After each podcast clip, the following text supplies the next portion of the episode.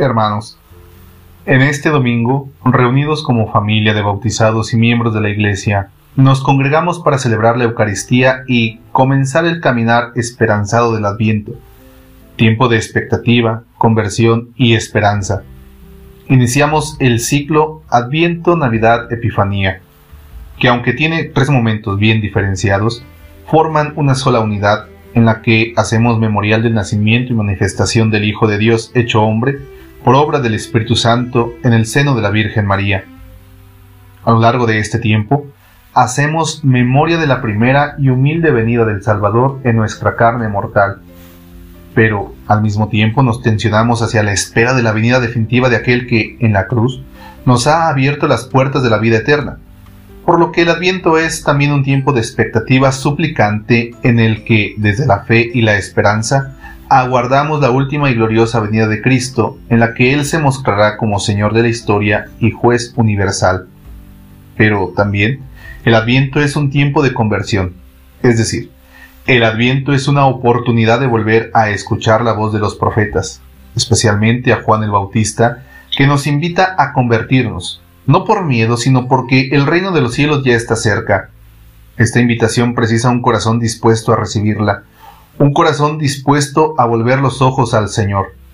Cuando se hace eso, entonces la vida da un vuelco de 360 grados y se vuelve a colocar en tensión hacia la salvación que nos ofrece el Padre en su Hijo que está por nacer.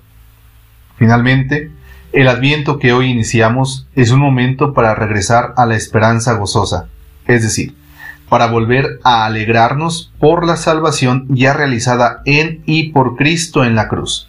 Y al mismo tiempo este adviento nos invita a renovar la alegría por aquellas realidades de la gracia presentes en este mundo, por medio de las cuales la realidad, la creación y el universo entero son conducidos hacia su madurez y plenitud. El adviento, hermanos, nos recuerda que el Mesías, aquel en quien se cumplen todas las promesas del Padre, está por llegar por eso mismo, una nota característica de la espiritualidad del Adviento es el estar dispuestos a salir al encuentro de Cristo, en una doble vertiente. Primero, ir al encuentro de Cristo en la Eucaristía y su palabra. Y para ello, la mejor manera es iniciar un camino de conversión, es decir, un camino de regreso a la casa paterna. Esto lo hacemos acercándonos al sacramento de la reconciliación. Pero también hemos de salir al encuentro de Cristo que, a diario, sigue viniendo a nosotros en los hermanos. Y eso lo hacemos practicando el amor mutuo, creando espacios de verdadera y profunda fraternidad que nos lleven a establecer lazos de comunión y participación con todos los hombres y mujeres de buena voluntad. Así que, hermanos, ha llegado el adviento. Seguramente que en muchas ciudades el tráfico aumentará. Los villancicos comienzan a escucharse por todos lados. Los grandes centros comerciales inauguran una vez más su temporada de ofertas. Muchos vamos a andar a las carreras preparando las compras y regalos de último minuto. ¿Y saben qué? Todo eso está bien, porque es parte de nuestra humanidad. Pero que no se nos olvide que el centro del Adviento, de la Navidad y de la Epifanía es Jesús el Mesías, que nacerá en una pequeña cueva de Belén. Él es quien da sentido a la historia y a la vida de cada persona. Él es a quien esperamos en este adviento, y Él es el verdadero regalo de la Navidad. Alguien podría pensar, otro adviento más. Incluso podría afirmar lo siguiente, todos los años nos repite la iglesia que viene el Señor, y constatar que el Señor sigue sin venir. En el Evangelio se nos indica lo siguiente, entonces verán al Hijo del Hombre venir en una nube, con gran poder y gloria. Otra vez exclama y alguien puede decir que ya se cansó de mirar a las nubes y no ver venir al Señor. Entonces, surge la pregunta, ¿por qué levantar ahora la cabeza? Muy sencillo, porque nos hemos equivocado, hermanos.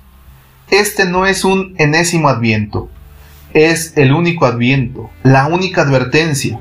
El Señor la ha pronunciado una vez y para siempre, y su voz, recibida en la iglesia, llena la historia no es el grito el que se repite, somos nosotros los que, de la mano de la Iglesia, nos acercamos de nuevo a un llamado que no ha cesado. Y nos equivocamos porque, cuando oíamos ese llamado, miramos hacia adelante en el calendario, Quizás el Señor vuelva esta tarde, o mañana, o la semana que viene, así pensábamos.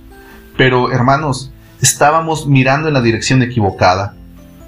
Que en este Adviento 2021 miremos en la dirección correcta, es decir, miremos hacia arriba, hacia lo eterno. Al hacerlo, veremos venir entonces al Señor con poder y gloria. Que así sea.